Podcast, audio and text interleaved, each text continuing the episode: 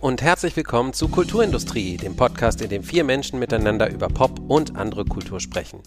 Und wie es alte Tradition ist, sitzen wir auch dieses Jahr für unseren Jahresrückblick nicht wirklich zusammen, um miteinander zu reden, sondern jede und jeder hat die besinnliche Zeit zu Hause genutzt, um ein paar kulturelle Höhepunkte zusammenzustellen, die ihn oder sie dieses Jahr besonders begeistert haben. Ich wünsche euch viel Spaß beim Hören. Lukas fängt an. Hallo, hier ist Lukas. Ich wünsche euch allen, sowohl den Hörern als auch meinen Podcast-Kollegen, frohe Weihnachten und einen guten Rutsch ins neue Jahr. Das habe ich letztes Jahr vergessen und muss es dann ganz hinten in den Podcast schneiden. Das passiert mir nicht nochmal. Ich will vorwegstellen. Es fiel mir in diesem Jahr sehr, sehr schwer, schwerer als sonst in bestimmten Sektionen besondere Highlights herauszusuchen. Wer mich kennt, weiß, dass ich kein großer Serienfan bin. Ich habe eigentlich nur für diesen Podcast und für die Arbeitsserien geschaut und am, am positivsten ist mir wahrscheinlich Luca Guadagnino's We Are Who We Are in Erinnerung geblieben. Und die ist ja eigentlich auch schon ein bisschen älter. Ich glaube, mein Lieblings Album war Crawler von der englischen Post-Punk-Band Idols. Die beiden neuen Videospiele, die ich dieses Jahr gespielt habe, waren allerhöchstens okay. Resident Evil 8 war wundervoll dämlich. Das Action-Adventure It Takes Two mechanisch sehr abwechslungsreich. Und ich glaube, sonst habe ich tatsächlich nur Tetris und Cuphead gespielt, die ja bekanntermaßen beide nicht neu sind. Es gibt ja aber nun mal keine wirklichen Regeln. Deshalb werde ich meine drei Segmente über zwei Filme und ein Buch machen. Ich glaube, damit bilde ich am ehesten ab, was mir tatsächlich wichtig war und auch weiterhin wichtig ist.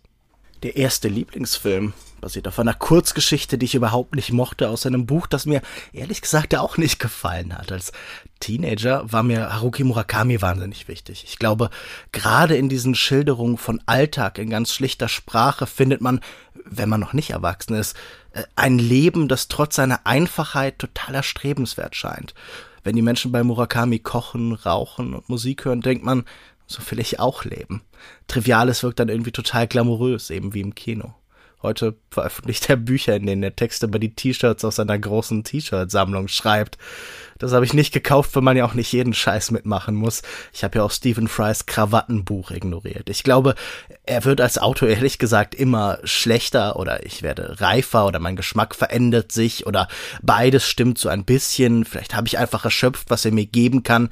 Vielleicht sind das Texte für die Adoleszenz, äh, wer weiß. Dafür werden die Filme, basierend auf seinen Büchern, eigentlich immer besser. Regisseure wie Yuni Shikawa und Tran An Hung haben sich mit mäßigem Erfolg an Büchern wie Naokos Lächeln oder der Kurzgeschichte Toni Tanikani versucht. Jetzt hat Ryosuke Hamaguchi Drive My Car aus der Sammlung von Männern, die keine Frauen haben, von 2014 als Film adaptiert. Ganz lose, ganz frei. Es geht um einen Schauspieler und Theaterregisseur namens Yosuke Kafuku. In seinen Bühnenstücken herrscht eine Art babylonische Verwirrung vor. Die Darsteller sprechen klassische Texte in verschiedenen Sprachen, sogar in Gebärdensprache. So sind die Filme von Ryosuke Hamaguchi oft. Man hat das Gefühl, jeder Mensch spricht einen Dialekt, den nur er selbst versteht. Seine Frau Otto ist Drehbuchautorin. Vor ein paar Jahren haben die beiden ihr Kind verloren und sie schreibt, um diesen Schmerz irgendwie zu verarbeiten. Und immer wenn sie miteinander geschlafen haben, hat sie die besten Ideen. Sie erzählt dann, beziehungsweise äh, ihr Körper erzählt und am nächsten Tag hat sie eigentlich immer alles wieder vergessen und muss sich das Ganze dann nacherzählen lassen von ihm. Nur, dass Yusuke dann relativ schnell merkt, dass ihr Körper auch anderen Männern erzählt. Zum Beispiel dem jungen Schauspieler Koji Takatsuki. Eines Tages stirbt Oto dann plötzlich, Gafuku bleibt nur noch seine Erinnerung und äh, die Kassetten, auf denen sie die Texte von Tschechows Onkel Vanya für ihn eingesprochen hat, damit er das Stück üben kann. Und irgendwann muss er dann weitermachen, er kann nicht ewig in diesem Schmerz stecken bleiben, also inszeniert er genau dieses Stück bei einem Theaterfestival in Hiroshima. Beim Casting entdeckt er Koji, doch anstatt ihn direkt fortzujagen, der Mann, der mit seiner Frau geschlafen hat, gibt er ihm die Hauptrolle. Außerdem ist da noch eine junge Frau namens Misaki, die für die Zeit des Festivals seine Fahrerin wird. Plötzlich ist da wieder eine weitere Stimme, die seinen roten Saab 900 Turbo füllt. Es gibt keine Liebesgeschichte zwischen ihnen, aber sie helfen einander, ihren Pfad durch die Welt ein bisschen besser zu verstehen. Und ich weiß noch nicht genau, was mich an diesem Film so wahnsinnig mitgerissen und angesprochen hat. Ich habe das Gefühl, es liegt vielleicht daran, dass er einfach auch meine Vorstellung von der Welt so ein bisschen mir zurückgespiegelt hat. Ich hatte oft auf komische Weise das Gefühl, Leben besteht eigentlich primär daraus, dass man entweder wartet oder sucht. Manchmal auf komische Weise beides gleichzeitig, manchmal nacheinander. In diesem Film begleiten wir wahnsinnig viele Autofahrten, die natürlich immer auch metaphorisch und innere Reisen sind. Na gut, aber sie sind zuerst einmal Autofahrten, bei denen dann gesprochen wird. Es läuft die ganze Zeit dieses Tschechow-Stück. Natürlich fließt dieses Tschechow-Stück Onkel Vanya mit all seinen Fragen über das Altern und Beziehungen und das Potenzial des Einzelnen auch immer wieder in diese Gesamtgeschichte und in die Welt hinaus. Und äh, das ist ein Film, der wie alle von Hamaguchis Filmen vor allen Dingen aus langen Dialogen besteht. Dialoge sind da eigentlich der Ersatz für Action. Das heißt nicht, dass die nicht filmisch sind, aber es geht primär darum, dass Menschen miteinander kommunizieren oder nicht miteinander kommunizieren, sondern aneinander vorbeireden und nicht zueinander vordringen und das versucht so die Welt zu beschreiben. Und auch wenn der Film keinen klassischen Twist hat. Also es stellt sich nicht irgendwann raus, dass, keine Ahnung, Kafuko und Koji dieselbe Person sind oder so, fühlt sich der Film die ganze Zeit an, als würde er wahnsinnig viel offenbaren und freilegen er ist trotzdem, obwohl die Leute die ganze Zeit nur miteinander reden, wahnsinnig filmisch. Da sind ganz viele so große Bilder. Allein dieser Saab 900 Turbo, der durch dieses Land fährt. Also, ich bin ganz ehrlich, Autos sind mir völlig egal. Ich finde Autos selten irgendwie besonders schön, aber das Kino ist ja immer irgendwie der Ort, wo man plötzlich Sachen genießen kann, die man sonst völlig uninteressant findet. Bestimmte Sportarten oder bestimmte Lebensweisen, bestimmte Milieus. Und so ging es mir hier auf einmal mit Autos, weil dieses rot glitzernde Objekt wirklich greifbar macht für mich, was Leute daran manchmal finden und mir auch das Gefühl gibt, hey, vielleicht ist es völlig okay, wenn manchmal Objekte für uns wichtig sind, weil die sind ja auch in Teilen Orte. Gerade Autos sind gleichzeitig Orte und Objekte, was ja eine ganz komische Kombination ist.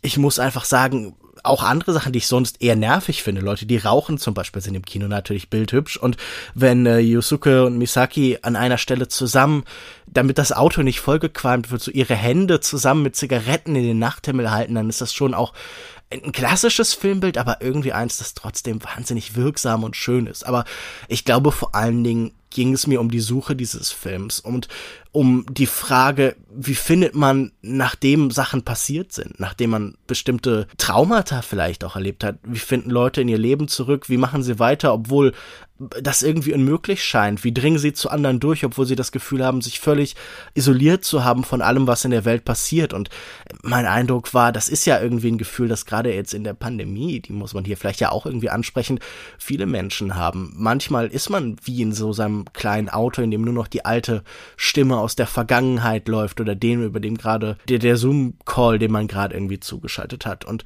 ich weiß nicht, ich habe mich in diesem Film halt irgendwie auf eine spannende Weise wiedergefunden. Und ich möchte das hier in dem Kontext jetzt auch, glaube ich, gar nicht viel weiter analysieren. Ich fand eben auch spannend, dass äh, dieses Gefühl von Murakami, das ja, wie ich beschrieben habe, eigentlich schon gefühlt so hinter mir lag, dass ich schon als Teil meiner Vergangenheit verstanden hatte, dass ich das plötzlich hier in neuer Form erlebt hat, dass es plötzlich zu mir zurückgekehrt ist, eben nicht mehr als Text, sondern plötzlich als als Film. Und ich glaube, ich bin jetzt ja auch in der Phase, wo mir nicht mehr wie früher Bücher zentral und am wichtigsten sind, was so Kunst angeht, sondern eben Filme. Und das war vielleicht auch eine Erkenntnis, die ich durch diesen Film gemacht habe, dass wir viel beständiger sind als Menschen, als wir oft glauben und dass wir gerade da, wo wir die größten Brüche erwarten, dann überraschend irgendwie Kontinuitäten finden. Und ich glaube, ja, einer meiner Lieblingsfilme des Jahres, Drive My Car von Ryosuke Hamaguchi. Ich fange mal mit Filmen an. Ähm, mein absoluter Lieblingsfilm, mein absolutes Jahreshighlight im Bereich Film war Titan. Ähm, den Film haben wir auch in einer Folge Kulturindustrie besprochen. Und ansonsten habe ich tatsächlich nicht sonderlich viele Filme gesehen, die mich sonderlich, die mich irgendwie begeistert haben. Und ich würde sagen, Titan ist der beste Film, den ich seit langem gesehen habe. Der Film tut weh und ist auch unfassbar widerlich, Stichwort Body Horror. Aber ich habe lange nicht mehr so viel gefühlt vorm Bildschirm und deswegen, falls ihr den Film nach der Folge noch nicht angeschaut habt, überlegt es euch vielleicht nochmal. Bei dem zweiten Film muss ich ein bisschen cheaten, denn der, das, was ich gesehen habe, wurde nicht dieses Jahr veröffentlicht. Aber ähm, ich habe es erst vor kurzem gesehen und, und für sehenswert befunden. Das ist eine Dokumentation über die Dostoevsky-Übersetzerin Svetlana Geier, die Frau mit den fünf Elefanten. Es ist eine fantastische Dokumentation des Lebens und des Werks von Svetlana Geier mit ähm, wundervollen Beobachtungen über Herkunft, über Sprache und auch Übersetzung. Ja, hallo auch von mir. Ich hoffe, ihr hattet frohe Weihnachten und wünsche euch schon mal einen guten Rutsch ins neue Jahr. Möge es etwas normaler werden als das letzte oder die letzten beiden. Ich tue mir in diesem Jahr unglaublich schwer, meine Highlights rauszusuchen und mir wird nicht so wirklich klar, woran das liegt. Liegt es an den Verschiebungen von Favoriten oder habe ich einfach zu wenig gesehen, habe ich zu wenig investiert an Zeit in diese Sachen, die mir sonst sehr wichtig sind. Ich fange mal mit einem Thema an, das mir doch schon eher vertraut ist als andere in diesem Jahr, weil ich mehr gesehen habe, glaube ich auch, als in anderen Medien. Ich fange an mit Serien. Und äh, ich werde jetzt zum dritten Mal in diesem Podcast For All Mankind empfehlen, meine absolute Serie Number One, ähm, über die ich aber schon häufiger geredet habe. Deshalb möchte ich auch an dieser Stelle nicht so viel Zeit damit verschwenden, sondern die Zeit bei den Highlights hier nutzen, vielleicht Sachen zu erwähnen, die ähm, ja eher so als guter Tipp gemeint sind und nicht das Beste für mich in diesem Jahr war. Darüber hinaus habe ich noch ein paar andere Serien gesehen, die ich jetzt nicht genauer erwähnen möchte, wie zum Beispiel White Lotus, eine ganz äh, spannende Serie, sechs Episoden, die ähm, so ein bisschen äh, Zweiklassengesellschaft zeigt, aber relativ unbefriedigend beendet ist. Midnight Mass, vielleicht im Umkehrschluss ähm, Midnight Mass, die neue Serie von Mike Flanagan, ein weiteres Highlight in diesem Jahr, die sehr gut geendet ist und zwischenzeitlich etwas durchwachsen war. Ähm, andere Serien, die mich ganz großartig begeistert haben über kreatives Schaffen, zum Beispiel Get Back, die dreiteilige äh, Serie, wenn man so bezeichnen möchte, oder Dreiteiler von ähm, Peter Jackson, der mit diesem Material der Beatles äh, etwas Neues gezaubert hat, was ähm, wirklich absolut magisch ist. Also ich schaue irgendwie seit zwei Monaten gefühlt jetzt äh, schon diese Clips rauf und runter. Ansonsten gibt's noch so ein paar Sachen, die mich sehr begeistern, die ich aber noch gar nicht zu meinen Highlights zählen kann, weil sie noch nicht ähm, fertig gelaufen sind oder weil ich es noch nicht genau abschätzen kann. Auf jeden Fall habe ich das Gefühl, dass mir das Yellowstone äh, Western Prequel 1883 sehr viel gefallen kann oder gefallen wird, wenn es fertig ist. Und Station 11, die Romanverfilmung über ähm, eine Zeit nach einer Pandemie, was eigentlich auf der einen Seite ganz komisch wirkt. Ähm, aber doch schon irgendwie ganz, äh, ja, ganz, ganz stimmungsvoll ist. Da werde ich noch definitiv mehr erzählen. Zwei Serien, die ich genauer vorstellen möchte, sind einmal Kevin Kühnert und die SPD und Succession. Ich ähm, erlebe es oftmals in meinem Job, dass das Gefühl für die Arbeit von Politikern und wie intensiv das tatsächlich ist bei Profipolitikern, nicht so wirklich in der Bevölkerung ankommt. Das sind dann die Abzocker oder andere Klischees, die ich jetzt nicht aufzählen muss. Und ich glaube, keine andere Serie wie Kevin Kühnert und die SPD hat jemals zuvor gezeigt, wie intensiv, wie allumfassend diese Arbeit sein kann, wie ähm, professionell, wie einnehmend das Ganze ist. Und wenn man das richtig macht, und ich glaube, es hat ganz, ganz viel dazu beigetragen, dass die SPD dieses Jahr dieses Wahlwunder hatte. Nur ich glaube auch, dass Kevin Kühnert in der Gesellschaft da doch schon seinen Teil dazu beigetragen hat. Und man kann hier sehr gut sehen, wie er da auch innerhalb der SPD ähm, ja sehr viel geleistet hat. Die Serie befasst sich mit mehreren Punkten. Man hat ihn, glaube ich, über zwei oder sogar drei Jahre, lass mich überlegen, nee, über zwei, zweieinhalb Jahre, ich bin mir nicht ganz sicher, äh, verfolgt und ich hoffe, dass man da irgendwie ihn weiter verfolgen kann. Man wird wahrscheinlich nicht mehr den gleichen Zugang zu ihm haben als Bundestagsabgeordneter oder Generalsekretär jetzt, aber es wäre auf jeden Fall spannend mal zu schauen, wie nach diesem Erfolgserlebnis, also die Staffel ist ja auch dann sehr spannend und ähm, hat dann unterschiedliche Punkte. Zuerst mal die Europawahl oder die äh, Wahl zur Parteispitze. Äh, und, und, und man merkt immer, er, er, er nimmt die Niederlage mit Und verdaut das, hat aber immer genau den Blick nach vorne auf die wichtigen Sachen und ähm, schafft es auch. Also es ist äh, manchmal besser geschrieben als Fiktion was das Leben so erzählt. Und Kevin Kühner an sich ist natürlich auch eine ganz schillernde, sympathische, faszinierende Person. Man fragt sich die ganze Zeit, was treibt ihn an? Ähm, über sein Privatleben wird eigentlich so gut wie gar nichts erzählt. Man hat auch das Gefühl, da gibt es auch gar nicht so viel zu erzählen, denn er brennt für die Politik. Eine weitere Serie, die ich erwähnen möchte, ist Succession, die irgendwie auch immer noch selbst in der dritten Staffel nicht so wirklich in Deutscher angekommen ist. Ich verstehe es selbst nicht, fragt mich nicht warum. Es ist wahrscheinlich die beste Dramaserie, die neue beste Dramaserie letzten paar Jahre. Die Serie von Jesse Armstrong über eine Familie, die so angelehnt ist an die Murdoch-Familie. Ähm, die das Fox-Imperium halt hat. Und äh, hier geht's auch um ein Medium-Imperium namens äh, Roystar Waco oder Way, Waystar Royco, ich bin mir nicht ganz sicher. Ja, doch, so, ich hab's richtig. Und ähm, im Prinzip ist das eine Familie, jeder hat seine eigenen Probleme, dadurch, dass der Vater sie in der Kindheit vernachlässigt hat und äh, gegeneinander ausgespielt hat, sind alles fürchterliche Personen, aber man hat trotzdem immer irgendwie so ein bisschen Mitleid mit denen, selbst wenn sie in Saus und Braus leben. Was die dritte Staffel so besonders macht für mich jetzt, ohne genaueres zu verraten, ist, dass man immer so das Gefühl hatte, da geht irgendwie, obwohl ganz Großes verhandelt wird, Milliarden auf dem Tisch liegen, nie so wirklich der Plot voran. Und auch jetzt diese dritte Staffel hatte wieder so etwas übernommen aus dem Cliffhanger der zweiten und verarbeitet das so in der Mitte der Staffel. Das ist so eine Struktur, die sich so ein bisschen durchgesetzt hat in den letzten paar Jahren. Nur es macht was mit den Figuren. Es hinterlässt da auf jeden Fall ihre Spuren und ähm, diese Machenschaften haben jetzt dazu geführt, dass man für die vierte Staffel ein, ein ganz wunderbares äh, Schachbrett hat mit den Figuren, wie die jetzt sich komplett neu geordnet gegenüberstehen. Und es macht einfach Wunder, ja, es macht wundervollen Spaß, diesen Figuren beim Leiden zuzusehen und wie sie fürchterlich zueinander sind. Es gibt kaum eine Serie, die besser geschrieben ist, die krasser ähm, krassere äh, Anschuldigungen hat oder Beleidigungen. Es macht, es macht einfach unglaublich großen Spaß, diese Serie zu sehen. Also Succession, dritte Staffel, wunderschön orchestriert. Also da gibt's am Ende der Staffel so mehrere Episoden, wo man denkt, okay, wo geht's denn jetzt hin? Alles wirkt so ein bisschen Bottle-Episode-mäßig.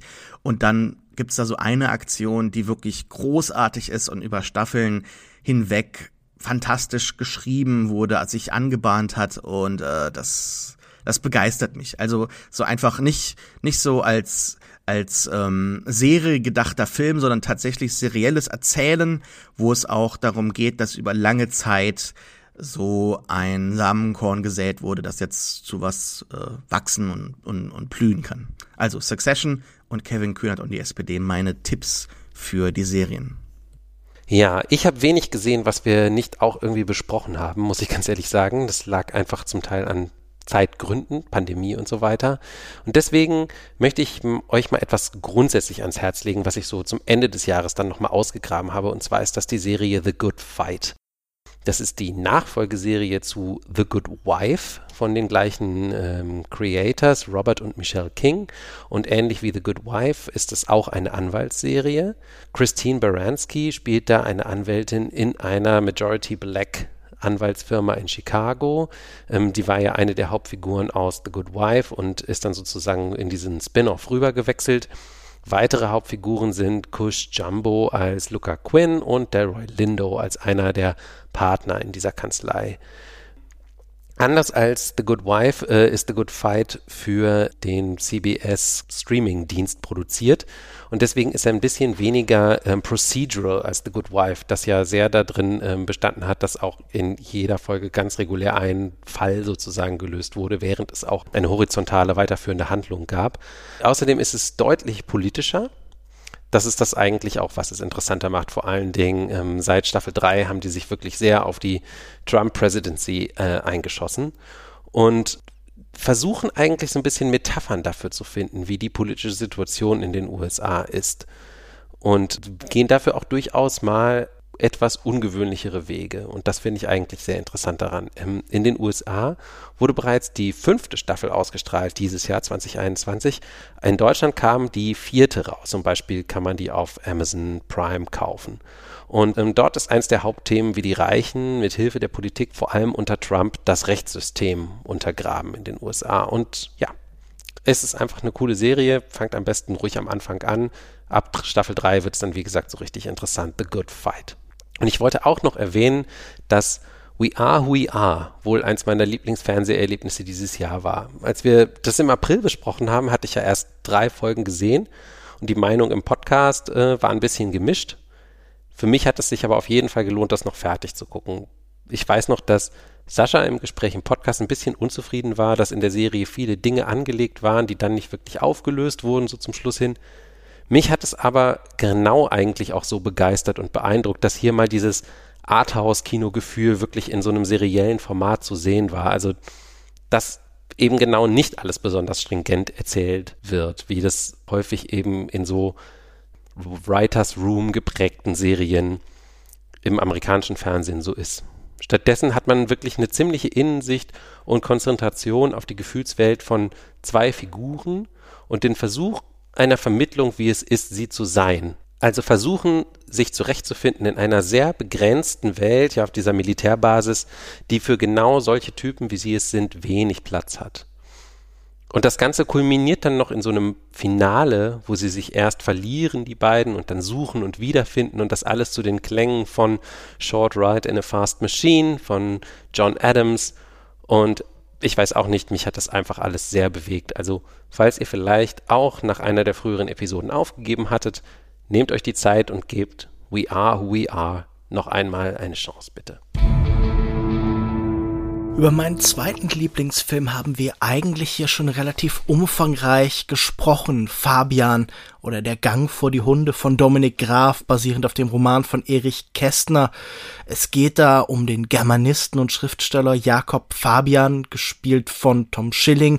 Der schlägt sich als Werbetexter für eine Zigarettenfirma durch, während die Welt um ihn herum, genauer gesagt die Weimarer Republik, langsam zugrunde oder eben vor die Hunde geht er verliebt sich und Dominik Graf schildert das ganz bemerkenswert und liebevoll und Saskia Rosendahl und Tom Schelling spielen das auch ganz hervorragend, aber ich glaube am spannendsten fand ich doch diese Zweierkonstellation von Freunden, Fabian und sein Freund äh, Stefan Labude, die so zwei unterschiedliche Haltungen zur Welt haben. Labude blutet das Herz, er ist zu nah an den Dingen, er lässt alles ganz nah an sich heran und Fabian ist einer, der permanent Distanz aufbaut, ein Ironiker, ein Zyniker, der aber genauso scheitert wie sein Freund, der genauso zugrunde und vor die Hunde geht.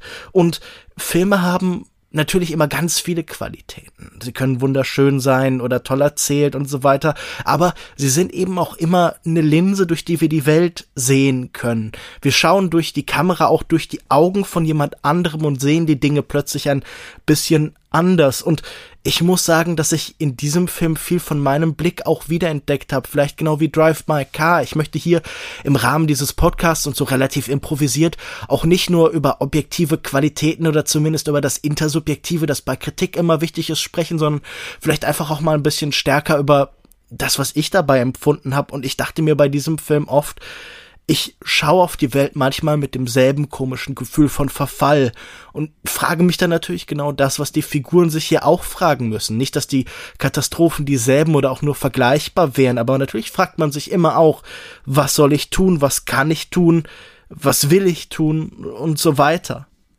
Erich Kästner gilt ja gar nicht als wahnsinnig großer Schriftsteller. Die meisten kennen vor allen Dingen seine Kinderbücher. Aber ganz viele von diesen Gedichten, die er geschrieben hat, die gesammelt wurden, bleiben mir immer total stark im Kopf. Und da muss ich dann total stark an diese Zeilen denken. So ein Zweizeiler, den er dahin geschrieben hat. Wer wagt es sich den donnernden Zügen entgegenzustellen? Die kleinen Blumen zwischen den Eisenbahnschwellen.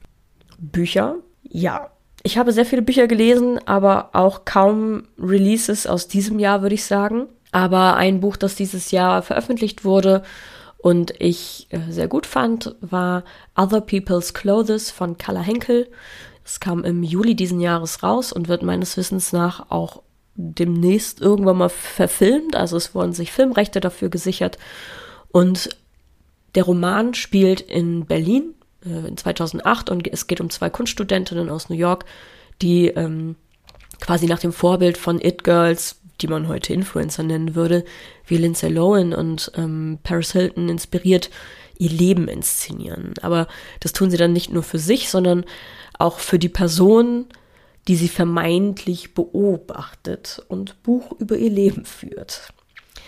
Das heißt, es ist auch so eine Art Thriller, ähm, aber das ist nicht Hauptaugenmerk des Ganzen. Ähm, es gibt sehr viele amüsante Momentaufnahmen aus den 2000ern und ähm, dem Leben in Berlin.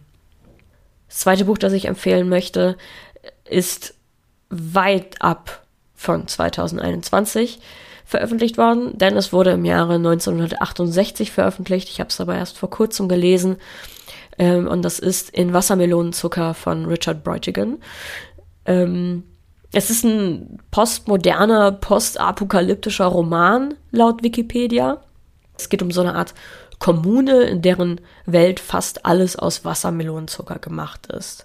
Und postapokalyptisch, weil ein Ereignis geschehen ist, was man im Buch ähm, nach und nach herausfindet und ähm, dann zu diesem vermeintlich idyllischen Kommunenleben geführt hat. Der Protagonist ist Autor und beschreibt die Geschehnisse um sich herum. Und auch wenn es manchmal ein bisschen logbuchartig wirkt und der Schreibstil relativ nüchtern ist, gibt es immer wieder wunderschöne, poetische Sätze und Absätze, die da eingewoben wurden, die, an denen ich sehr lange hängen geblieben bin, von denen ich Fotos gemacht habe und die Freunden gezeigt habe oder vorgelesen habe. Und das habe ich tatsächlich nicht so oft. Also absolute Leseempfehlung von mir, auch wenn das Buch ähm, von 68 ist und nicht von 2021. Aber es war nun mal ein Highlight für mich. Bei Serien habe ich eigentlich nicht so viel. Ähm, um genau zu sein, eine Serie, die ich gerne empfehlen möchte, und die habe ich auch, auch schon mal empfohlen, nämlich Only Murders in the Building.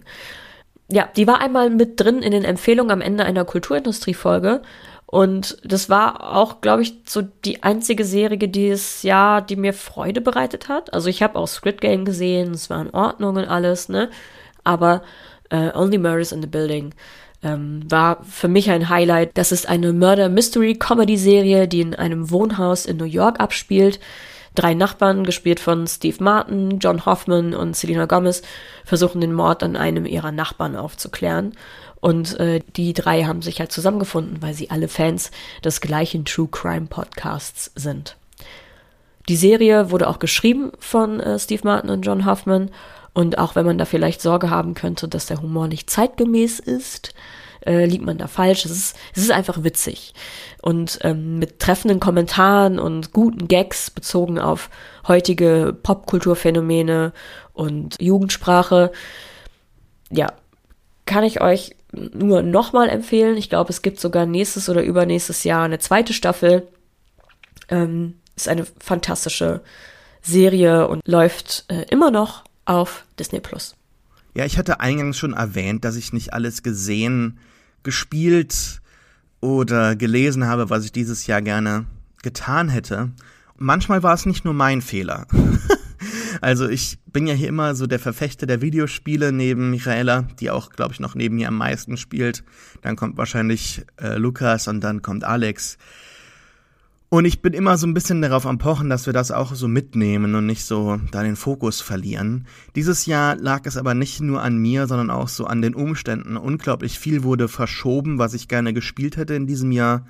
Und hinzu kommt das große Problem, dass halt ganz viel noch nicht gespielt werden kann, das ich gerne spielen würde, weil es exklusiv zum Beispiel für die PlayStation 5 ist, die ich natürlich immer noch nicht habe, wie der Großteil der anderen Interessenten. Gerne hätte ich dieses Jahr gespielt Returnal. Das sah unglaublich spaßig aus. Ratchet Clank Rift Apart ist eigentlich nicht so etwas, was ich super gerne spiele, aber ähm, das sah irgendwie nice aus, das hätte ich gerne gespielt. It Takes Two habe ich irgendwie nicht geschafft, jemand anderen zu finden, der mit mir das spielen möchte. Aber ich bin auch allgemein, glaube ich, dieses Jahr nicht einmal zu meiner PlayStation 4 gegangen, wo es das auch gab als Veröffentlichung. Und ich glaube auf dem PC ebenso. Also es lag irgendwie oftmals auch einfach so eine Unlust in der Luft. Was ich auch gerne gespielt hätte, wäre Deathloop, aber da haben mich dann doch irgendwie die Kritiken ähm, verstoßen. Aber da werde ich definitiv nochmal reinschauen, weil mich dieses Prinzip doch irgendwie noch sehr reizt. Ähm, ein anderes Spiel, das ich noch spielen werde, ist Solar Ash. Das sieht sehr, sehr schön aus. Und Sable habe ich gespielt. Wahrscheinlich mein absolutes Highlight in diesem Jahr, aber das habe ich halt schon erwähnt im Podcast an der einen oder anderen Stelle. Dennoch ganz kurz, Sable ist ein äh, Indie-Videospiel über eine Nomadentochter eines Stamms, die auszieht in die große und weite Welt, die aussieht wie aus dem Comic von Möbius entnommen. Dort muss sie oder der Spieler halt als sie nichts wirklich tun. Es gibt keine richtigen Ziele, es gibt keine Gegner. Es ist einfach eine große, weite Wüstenwelt, die so ein bisschen an Star Wars Force Awakens so in dem Anfang erinnert.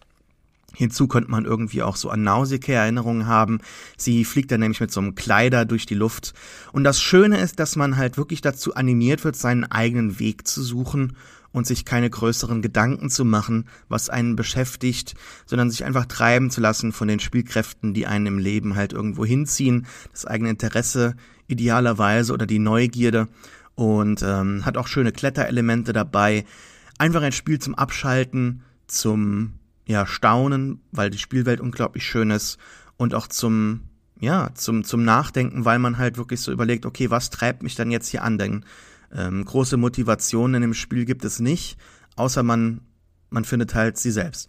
Ein anderes Highlight, das ich an dieser Stelle unglaublich gerne vorgestellt hätte, wäre Battlefield 2042 gewesen, als langjähriger und auch ehemals, das werde ich nicht müde zu betonen, professioneller Battlefield-Spieler hätte ich mir unglaublich gern jetzt hier einen äh, Vortrag geleistet über dieses großartige Spiel, das auf dem Papier fantastisch klang und in den Trailern super aussah und am Ende ganz katastrophal war. Da habe ich für, wie auch schon einmal an einer anderen Stelle im Podcast, für wasted.de einen äh, sehr, sehr langen Kommentar geschrieben, den ihr euch anschauen könnt. Statt dem möchte ich noch ein Spiel erwähnen, das mir in diesem Jahr wirklich sehr gut gefallen hat und mich lange beschäftigt hat, nämlich Super Mario 3D World plus Bowser's Fury.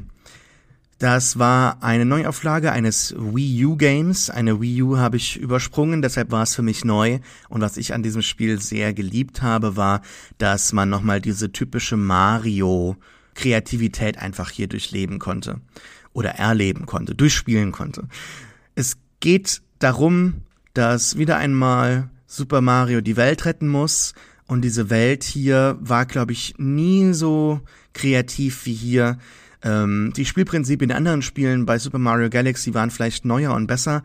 Nur hier hat man das Gefühl, wirklich jede Welt hat eine zentrale Spielidee und die ist so genial und perfekt auf den Punkt gebracht. Das wird abgehakt und man geht zum nächsten Level und es ist nochmal komplett neu, aber ebenso großartig und das macht man halt gefühlt hundertmal. Und dann hat man noch gar nicht Bowser's Fury genommen, was ein ganz großes Level ist und ähm, eine neu gedachte Idee ist von, von Mario. Also ein ganz großes Open-World-Ding, das alle paar Minuten neu definiert wird durch so Bowser, der ein paar Sachen rumwirft und neue Möglichkeiten verschafft, sich durch die Welt zu bewegen und äh, Sterne, glaube ich, zu sammeln. Bin mir nicht mehr sicher. Wahrscheinlich schon. und das war unglaublich kreativ, unglaublich spaßig. Ein Spiel, das mich ähm, sehr, sehr lange unterhalten hat. Und ähm, leider glaube ich nicht so den, habe ich gelesen, nicht so den Weg weist für die Zukunft, was Mario Games anschaut, äh, angeht, aber da sollte man sich definitiv die Sache nochmal genauer anschauen bei Nintendo, denn das war wirklich etwas Neues, wirklich cool und ich würde sogar sagen, besser als Odyssey, dieser große Switch-Hit. Viele meiner musikalischen Favoriten des Jahres hatte ich immer wieder in den Empfehlungen erwähnt, deswegen will ich sie hier nicht ausführlich noch einmal aufzählen, aber wenn ihr Public Service Broadcastings Bright Magic oder Orla Gartlands Woman on the Internet, diese beiden Alben, wenn ihr die noch nicht gehört habt, denkt nochmal drüber nach. Aber ähm, deswegen nutze ich jetzt hier die Gelegenheit und richte noch einmal einen Scheinwerfer auf jemanden, der dieses Jahr nicht mal ein ganzes Album, sondern nur eine EP rausgebracht hat. Und das ist der Singer-Songwriter Matthew Field aus Kapstadt unter dem Künstlernamen M. Field unterwegs. Und so heißt auch die EP, also die heißt M. Field. Da sind nur fünf Songs drauf, aber mindestens drei davon, Gargoyle, Tennis in Number und Fiona, sind bei mir dieses Jahr wirklich rauf und runter gelaufen. Was ist das für Musik? Schon eigentlich recht normaler Indie-Pop mit so funkelnden kleinen Melodien, wie ich sie ja mag. Aber es kommt eben dieser südafrikanische Einfluss noch dazu. Da habe ich mich ähm, beim Hören gefragt, woher kennst du das? Und dann habe ich in einer Kritik natürlich Graceland gelesen und mich ein bisschen doof gefühlt. Und äh, es stimmt natürlich, ne? So die Paul Simon-Vibes sind da deutlich zu spüren, vor allem wenn es um die stark synkopierten Rhythmen geht, die an der einen oder anderen Stelle unter den so unschuldig wirkenden Melodien liegen. Also Fiona zum Beispiel kann ich gar nicht durchgängig mitzählen. Das ist einfach zu verschoben so in sich. Aber die Melodien, die da drüber liegen, sind so schön, dass man das auch wieder vergisst. Und, und die Stimme klingt auch so ein bisschen so butterweich nach Paul Simon. Also wer Graceland mag, wird sich hier sehr zu Hause fühlen. Das passt wirklich auch zu jedem Wetter. Im Winter spendet es Wärme und im Sommer spendet es Fröhlichkeit. Und wo wir gerade bei Musik sind, muss ich unbedingt noch Get Back erwähnen. Ich bin noch nicht mal zur Hälfte durch mit Peter Jacksons Doku aus dem Material der Let It Be Sessions von 1969, aber ich finde es jetzt schon ein wirklich faszinierendes Dokument. Und zwar nicht nur für Beatles-Fans. Also es ist schon Wahnsinn. Nicht nur die Sachen, die eh schon überall geteilt wurden, darüber, wie man hier tatsächlich mal Kreativität beim Entstehen zuschauen kann, was ja wirklich selten ist. Aber ich fand es schon auch bemerkenswert, dass man den Menschen von damals über eine Zeit von über 50 Jahren hinweg so nahe kommt. Sie werden in den restaurierten Bildern einfach so lebendig, vor allem über diesen langen Zeitraum hinweg. Das ist schon wirklich erstaunlich. Ich fand es wirklich auch äh, gerade in den ersten paar Stunden der Doku, also in dem ersten Teil von den dreien, die es hier gibt, ziemlich besonders, dass man hier gleichzeitig ein paar legendären Musikern beim Kreativsein zuschauen kann, aber dass man eben auch diese ganz normalen Menschen sieht, deren Bandproben unterm Strich so aussehen wie jede Bandprobe jeder Band, in der ich jemals gespielt habe. Also wirklich, die Blicke, die Gesten, Musiker sind halt doch irgendwie alle gleich. Und ähm, deswegen kann ich von Get Back gar nicht genug bekommen. Und da passt es ganz gut, dass ich den Film im Moment auch immer nur so in so 30 bis 40 Minuten Brocken gucke. Jeden Abend ein bisschen, so viel Zeit wie halt noch ist. Und weil er ja chronologisch erzählt ist und die Tage so ganz natürliche Zäsuren im Ablauf sind, eignet er sich auch gut dazu. Also das mal so am Rande als Tipp für alle, denen die lange Laufzeit, insgesamt sind es ja fast acht Stunden, vielleicht Angst macht. Und da ich ja weiß, dass Sascha auch so begeistert war, es kam ja in dem Frage-Podcast so ein bisschen raus, schreibt uns mal, wenn ihr eine Bonusfolge dazu hören wollt.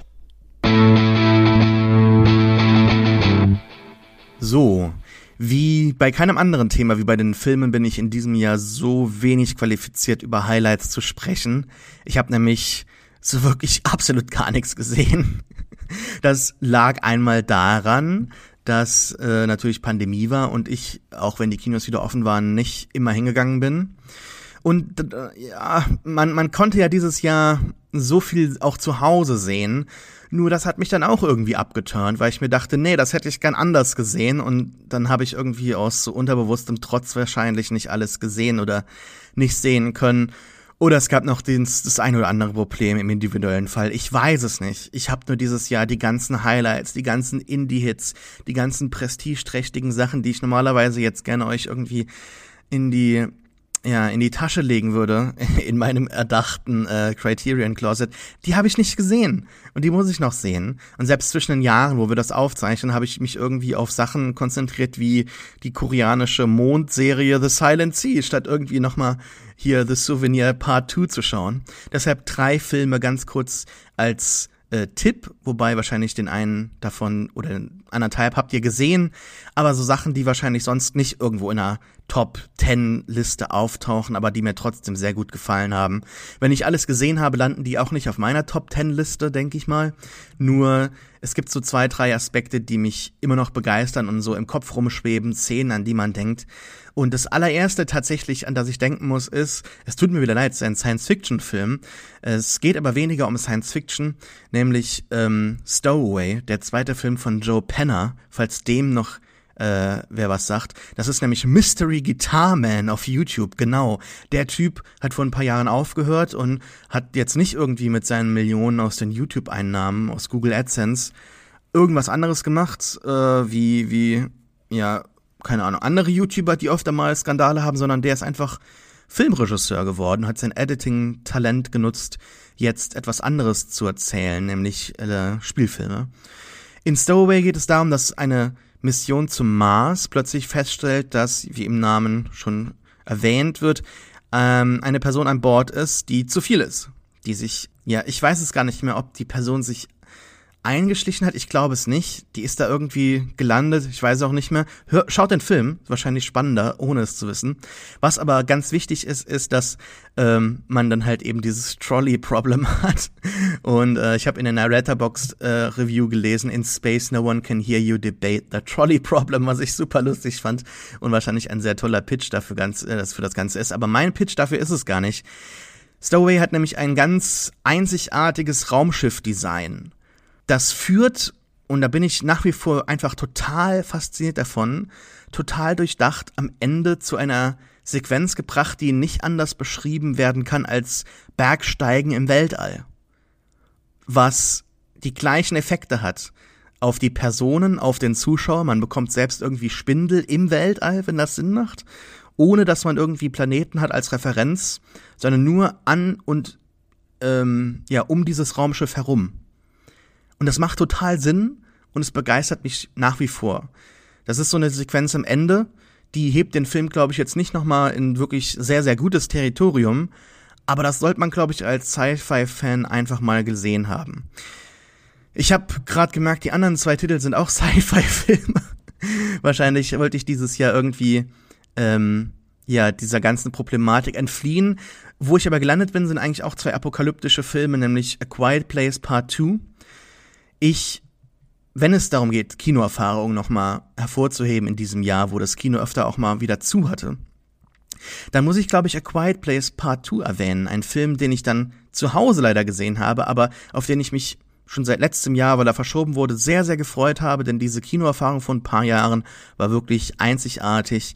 Da hat man absolut, äh, ja, ein Nadel äh, Nadelfallen hören im Kino. Das war wirklich fantastisch und A Quiet Place Part 2 hat diese Spannung in dem ersten Teil weitergearbeitet, weitergesponnen.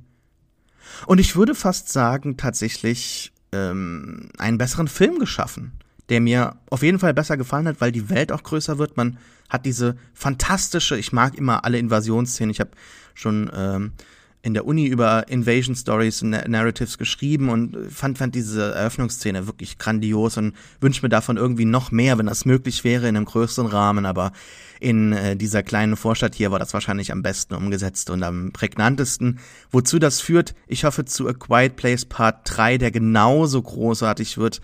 Und ähm, ja, manchmal braucht man einfach so einen Thriller, wo von Anfang bis Ende die Spannung hochgehalten ist, ohne dass man dazwischen irgendwie ja viel haben muss. Am Ende des Films, und das hat auch schon Teil 1 großartig gemacht, also Krasinski kann man dazu denken oder stehen, wie man will. Also auf jeden Fall waren beide Filme, finde ich, sehr gut geschnitten.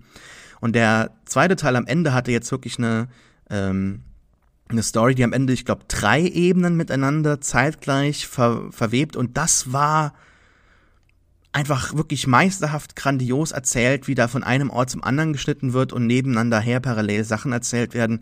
Das war sehr, sehr toll. Und ein letzter Film, der mich begeistert hat in diesem Jahr, war Finch. Ja, genau, Finch, der erste Spielfilm oder zumindest der erste Spielfilm nach dem Game of Thrones Hit ähm, von äh, oder dem Game of Thrones Aufstieg von Miguel Sapochnik, der diese großen Schlacht und, und wichtigen Folgen so in den letzten Staffeln gedreht hat, mit Tom Hanks. Und das klang auf dem Papier viel krasser, viel übler, als das am Ende war. Nämlich, die Welt ist untergegangen, ein Wissenschaftler hat überlebt, sein Hund ebenso, nur sein Hund ähm, wird wahrscheinlich demnächst alleine äh, noch auf der Welt rumlaufen müssen, denn er hat Krebs, er weiß, dass er sterben wird. Also wird der Wissenschaftler einen Roboter erstellen, der dann für den Hund sorgt.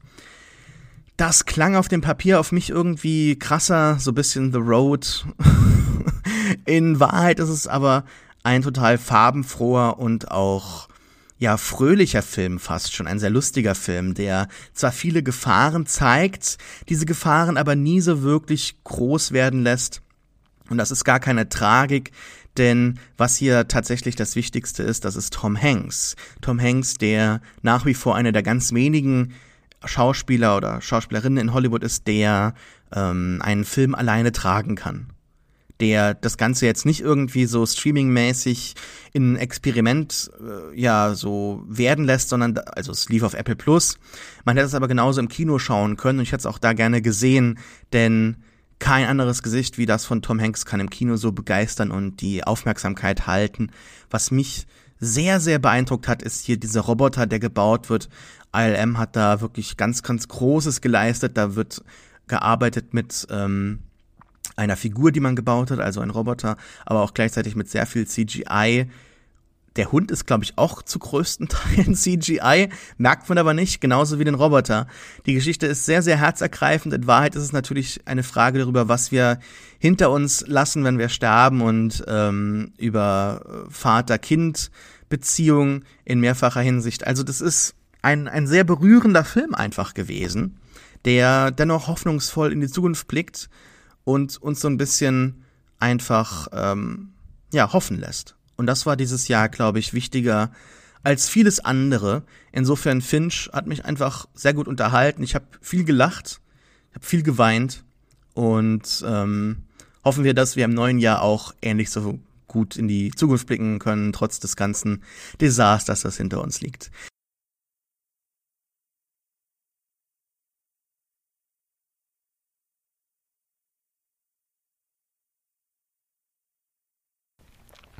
Bei Musik habe ich ein paar mehr Highlights. Und ähm, ich fange mal an mit Billie Eilish, äh, mit dem Album Happier Than Ever. Ich glaube, also wir alle kennen Billie Eilish und sie ist fantastisch. Und ich muss aber trotzdem sagen, dass das Album insgesamt nicht das war, was ich erwartet hatte. Ähm, trotzdem ein fantastisches Album und absolute Hörempfehlung. Ähm, meine Lieblingstracks sind NDA, My Future und Happier Than Ever das weitere Album, was ein Highlight für mich war und was ich sogar in meinem Vorfreude-Part im, äh, in der Vorfreude-Folge letztes Jahr genannt habe, ist das neue Album von Lord, nämlich Solar Power. Das, äh, ja, war von mir sehnsüchtigst erwartet und diesmal ist es nicht düster wie Melodrama, sondern ganz im Gegenteil. Es geht um Sommer, Sonne, Kiffen, Klimaerwärmung und die Natur und das ist alles gebettet in psychedelische Pop-Rock-Klänge. Meine Favoriten sind da die Songs Stoned at the Nail Salon, Fallen Fruit und der titelgebende Track Solar Power. Das nächste Album, das ich empfehlen möchte, ist von Tyler the Creator, nämlich Call Me If You Get Lost.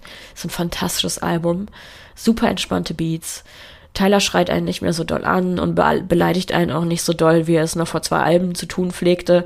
Hat sich also ähm, so von diesem Horrorcore, Horror-Rap, Schrei-Genre, Rap-Genre ein bisschen ähm, wegbewegt.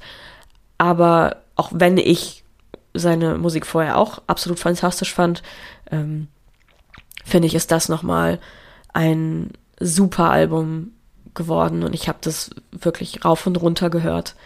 Und ich höre es auch jetzt gerade wieder, also in der Vorbereitung zu dem Podcast dachte ich mir, oh, ich glaube, ich bin, ich, ich glaube, ich bin in der Stimmung für ein bisschen Tyler. Und ja, auch hört ich das an. Und da habe ich keinen spezifischen Track, den ich euch empfehlen kann. Hört es euch einfach als Gesamtwerk an. Das letzte Album, das ich in meinen Jahreshighlights nennen möchte, ist von James Blake, Friends That Break Your Heart.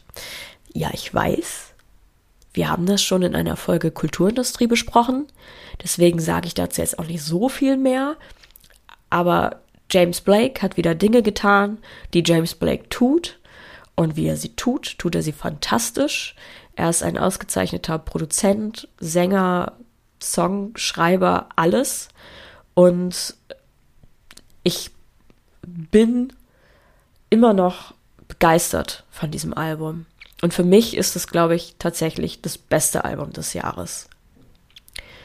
Und wenn ihr noch nie James Blake gehört habt, dann hört euch doch vielleicht von ihm, von diesem Album Famous Last Words oder Life is Not the Same an. Als letztes muss ich noch etwas erzählen, das ich auch schon einmal empfohlen habe, aber es lohnt sich, es jetzt noch einmal zu erwähnen. Es handelt sich nämlich um Ada Palmers Romanzyklus Terra Ignota und der ist dieses Jahr mit seinem vierten und letzten Band Perhaps the Stars endlich abgeschlossen worden. Ich hänge gerade mittendrin in diesem vierten Band und bin schon jetzt wieder völlig absorbiert von Welt und Geschichte und deswegen wollte ich jetzt noch mal kurz sagen, worum es geht. Es spielt im Jahr 2450 in einem Szenario, in dem es nach einem weltweiten großen Glaubenskrieg, etwa im Jahr 2100, eine, würde man sagen, liberale Revolution gab. Also so ziemlich alle konservativen Werte wurden irgendwie abgeschafft. Religion wurde ersetzt durch Gesprächstherapie, Nationen durch selbstgewähnte Clans, die heißen Hives in dem Buch. Gender-Binarität wurde abgelöst durch Genderneutralität, Familien durch Wahlfamilien. Und mit das Wichtigste, wie sich dann später herausstellt, Heimat wurde im Endeffekt ersetzt durch ein weltumspannendes Netz von fliegenden Autos, sodass jeder Ort in wenigen Stunden erreichbar ist. Und in dieser Utopie herrschen über 200 Jahre lang weltweiter Frieden. Und Ada Palmer erzählt in den vier Romanen, was es braucht, um diese Utopie zu zerstören. Eine Elite, die sich zusammenrottet, ein geheimes Kontrollprogramm, eine Rückkehr von mystischer Unsicherheit in eine Welt voller Gewissheit. Sie macht das über einen unzuverlässigen Erzähler, der selbst einige dunkle Geheimnisse hat und bei dem nicht ganz sicher ist, ob er nicht vielleicht an Wahnvorstellungen leidet, auch teilweise. Und in Band 4, der wie gesagt dieses Jahr erschienen ist, ist der Krieg bereits in vollem Gange und ich finde es total faszinierend, wie Ada Palmer ihre Utopie Stück für Stück so schält. Sie nimmt den Menschen zunächst ihre Instant-Kommunikation, ihre schnellen Transportmittel und zeigt, wie kompliziert es wird, wenn man vorher so globalistisch unterwegs war und plötzlich wieder zu klaren Fraktionen gehören soll. Bin wie gesagt noch gar nicht ganz durch mit dem letzten Buch, aber ich bin schon jetzt wieder genauso begeistert wie bei den Vorläufern und deswegen möchte ich einfach hier noch einmal dafür trommeln. Also die ganze Reihe heißt Terra Ignota, die Autorin heißt Ada Palmer Band 1 heißt Too Like the Lightning und erscheint im Februar nächstes Jahr als Dem Blitz zu nah auch endlich auf Deutsch. Der dieses Jahr erschienene vierte Band heißt Perhaps the Stars. Meine Lieblingsbücher habe ich in den letzten Jahren einfach immer für sich selbst sprechen lassen und ich sehe eigentlich keinen Grund, diese Tradition jetzt aufzugeben. Deshalb ist hier Natascha Martins an das wilde Glauben. Der Bär ist seit ein paar Stunden weg und seitdem warte ich. Ich warte darauf, dass der Nebel sich auflöst die Steppe ist rot, die Hände sind rot, das geschwollene, zerrissene Gesicht gleicht sich nicht mehr.